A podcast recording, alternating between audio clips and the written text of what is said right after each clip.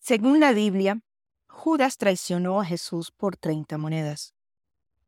Allí, justo en ese detalle, se basa la serie 30 monedas de HBO.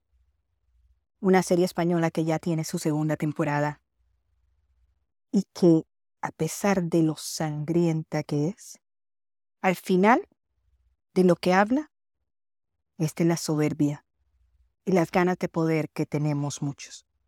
Y por ese poder haríamos lo que fuera. Así sea, jugar con las cosas que no podemos controlar. Es por eso que hoy me siento con Macarena Gómez, una de las protagonistas de, de la primera temporada y diría yo que la protagonista principal de la segunda. Ella es una chica rara. Le encanta el terror y le encantaba desde hace mucho. Y de todas esas cosas hablamos, aprovechando que es que estamos tan cerca de Halloween, del Día de las Brujas. 30 monedas está fuerte y está muy buena. Habla de todas las debilidades humanas. Así que no te pierdas este episodio. Esto es Mijo Talks, el podcast, y yo soy Mónica Mendoza, tu host. Bienvenidos. Macarena, bienvenida a Miami. Gracias. ¿Cómo te va? O sea, te das a odiar. Definitivamente en 30 monedas te das a odiar. Pero, ¿tú crees eso realmente? Pues muchas mala. personas, muchas personas como que dicen como que Qué mala es, pero yo creo que también todo lo que hago, hay una frase muy típica que se dice en España, el fin no justifica los medios, pero en este caso yo creo que el fin sí justifica los medios, pero si yo todo lo que hago y lo mala que soy es porque quiero reconquistar a mi marido y quiero formar una familia con él. Claro, sí, e- esa es una de las cosas que, que, que yo le decía a alguien cuando hablábamos. Yo creo que ella la, la ciega el afán de ser madre, Totalmente. para empezar. Y eso puede trastocar todo, ¿no? Pero sí, hombre, cuando eres madre, yo ahora que soy madre, yo por, por, por, por, por mi hijo haría cualquier cosa en el mundo, ¿no? Y ella, evidentemente, el afán de ser madre, de, de recuperar a su hijo. Y, y Merche está enamorada de Paco, aunque considere que Paco es un poco inútil y ella se considere superior a Paco porque lo considera por alguna razón o porque le encanta sobreprotegerle o le encanta dominarle, ella quiere eh, recuperarle. Sí. Habrá Y- que ver una tercera temporada si hay, a ver qué ocurre entre Y, ellos y el, dos. y el cambio en tu personaje de la primera temporada a la segunda temporada, ese poder tan supremo que manejas, es también muy tentador y te puede sacar de la base, a- a- saca de la base a cualquiera, ¿no? Eh, Bueno, s- al final de la primera temporada ya se ve, eh, ya, es, ya es cuando eh, Merche enseña su patita y ya puedes ver cómo va a ser en una segunda temporada. El poder tienta a cualquier persona, yo creo, ¿no? Sí. Ah, Merche busca el poder no porque quiera adquirir poder económico, sino porque cree que con ese poder puede recuperar a su marido. Pero a ella también le gusta mm, lo que vivir con o alternar con esa gente poderosa le ofrece, ¿no? Una vida de lujo. El poder eh, atrae siempre. El poder. Quien diga lo contrario, miente. Macarena, ¿en qué momento tú te das cuenta en la vida que te fascina el, el- el terror?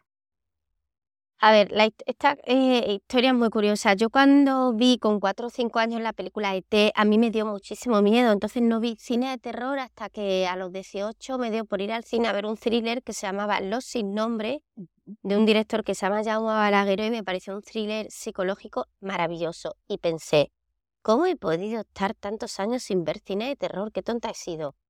Y eso fue, o sea, un factor. Y luego el otro factor fue que la primera película que me ofrecieron, nada más estudiar arte dramático, fue una peli de terror. Y, esa peli pues se, se presentó en el Festival de Sitges, que es un festival muy conocido de películas de género. Tuvo, bueno, su éxito y fue una peli que viajó por muchos festivales y me di a conocer. Y claro, ya te, te catalogan un poco como actriz de terror y te llaman para otra y otra y otra y así y así he acabado haciendo yo creo que 20 películas de terror. Pero me gusta mucho hacerlas. Sí. Es decir, es lo que más disfruto.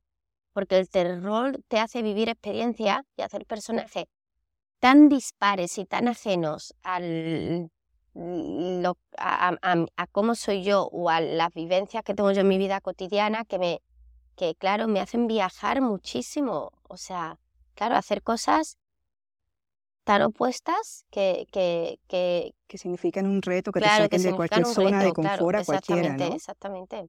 Pero ven acá, cuando tú descubres esta cuestión, porque yo te imaginaba ya como la pequeña Wednesday en la escuela, cuando yo dije, siempre le ha gustado el terror, yo me imagino que era la propia niña rara. Pero cuando tú descubres que te gusta, entonces empiezas a consumir cosas de terror para ver más Hitchcock, ¿qué, qué, qué empezaste a, a, ver? Claro, yo de pequeña que no consumía nada, pues me puse al día a lo mejor con los grandes clásicos que no había visto nada, eh, pues eh, Rosemary's Baby.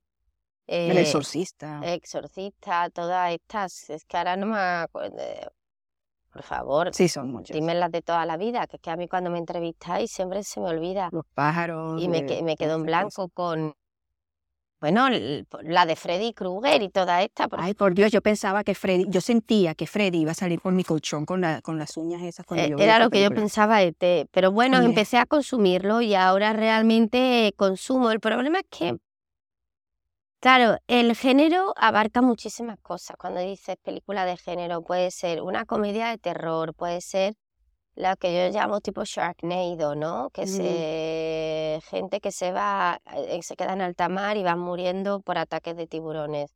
También me encanta la de caníbales, ¿no? Grupito de adolescentes que acaban perdidos en un pueblo en Brasil y, y también una familia los secuestra y se los carga. O sea, hay todo tipo de películas de... ¿Y la de zombies? No te puedo. Son las... O sea, tú además, además que yo soy muy rara porque parezco así como una niña muy bien, muy finita y tal, muy cursi.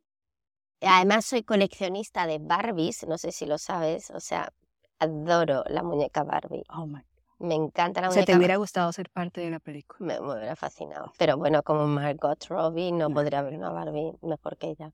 Pero podría ser la, la, Barbie de terror o algo así. La Barbie rara. Sí pero me gusta tanto, es que me lo paso muy bien viendo películas de zombies, a mi hija o sea, son tus sueños eróticos así como que... Sí, mis sueños eróticos. es verdad que hay gente mató. Claro, yo nunca he hecho de zombie, siempre soy la víctima, ¿no? Sí. Siempre soy la víctima, no soy el zombie, pero me lo paso muy bien viendo. A ver, ¿quién será el siguiente? ¿Y cómo lo van a matar? ¿Y cómo lo van a matar? ¡Qué tonto!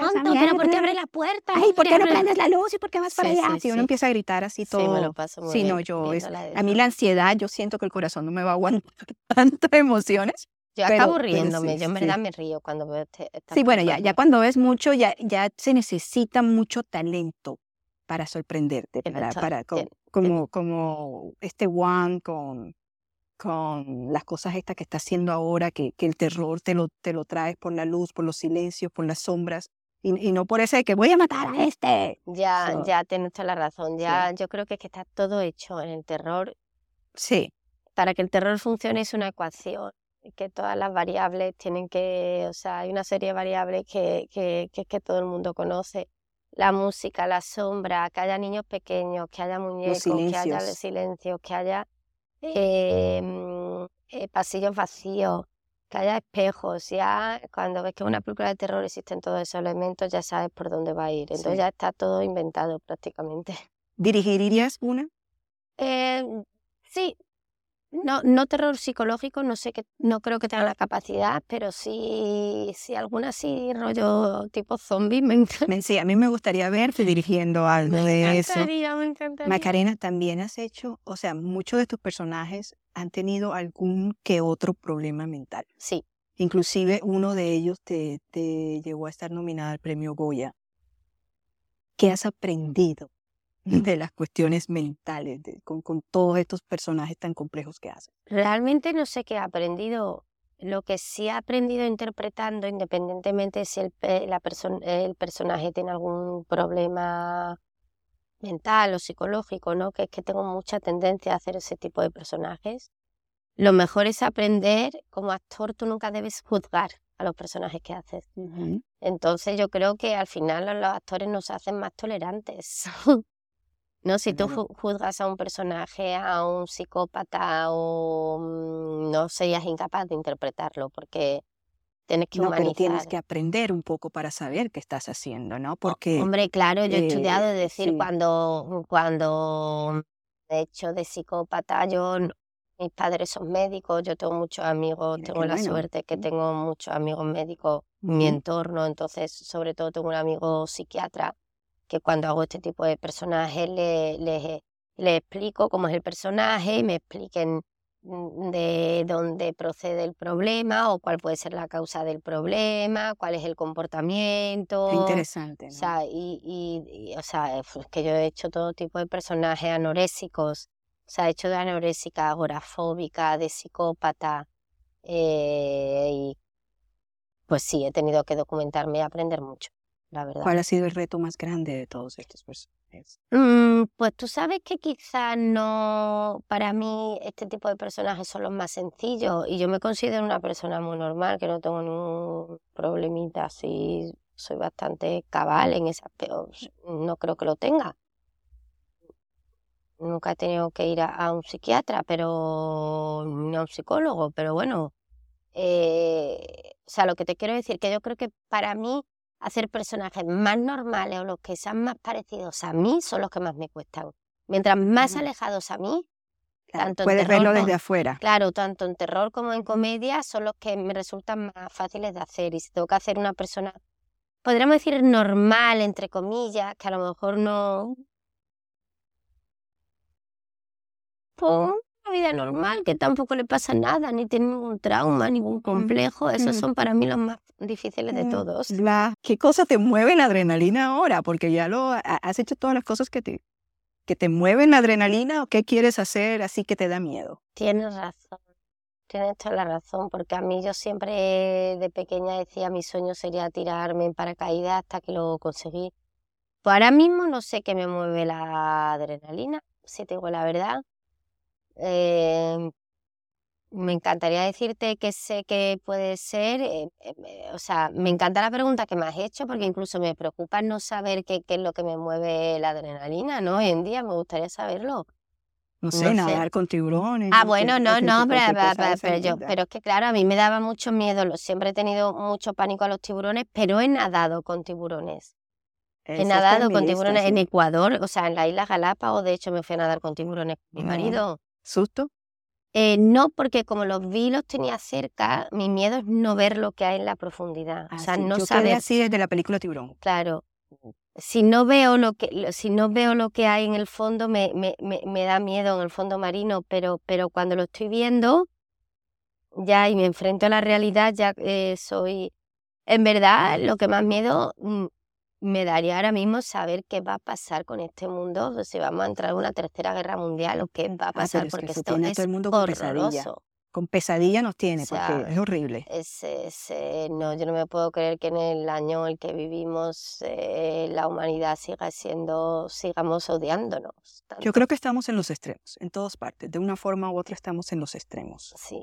Eh, eh, políticamente, o sea, nos tiramos contra todo porque no pensamos igual. O sea, no entiendo qué pasa con el mundo, ¿verdad? Eso, sí, eso es tenaz. yo tampoco eso, quizás sí sería el- el mi mayor vértigo o lo peor es morirme sin saber qué va a ser de mi hijo en un futuro, ¿no? Pero ese es el miedo de toda madre. De de toda madre. Sí, O sea, ¿qué, le, qué vivirá? ya. ¿Qué le tocará vivir? sí, pero también todo va a estar bien, porque creo que todas las madres sufrimos de ansiedad con eso. Todo va a estar bien. Óyeme, ya. Gracias. No, gracias, gracias estos a minutos, se hicieron muy cortos. Y, y sí, bueno, me gustaría algún día poder vivir una de estas aventuras por primera vez contigo, porque me Pero encanta que esas ver- ganas. Te tienes que venir a, a mi casa, ahí a- con mi marido, a Me encanta Gerona. que tienes todos esos animales. Sí, que ama a mi marido, es muy divertido. Ah, Y te, te, te puedes tirar con mi marido, hace mucha locura.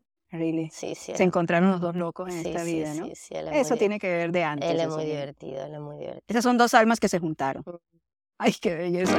Gracias, mija. Gracias, Hasta aquí llegamos en esta nueva entrega de Mija Talks. Gracias por acompañarnos. Y si te gusta nuestro contenido, pues sí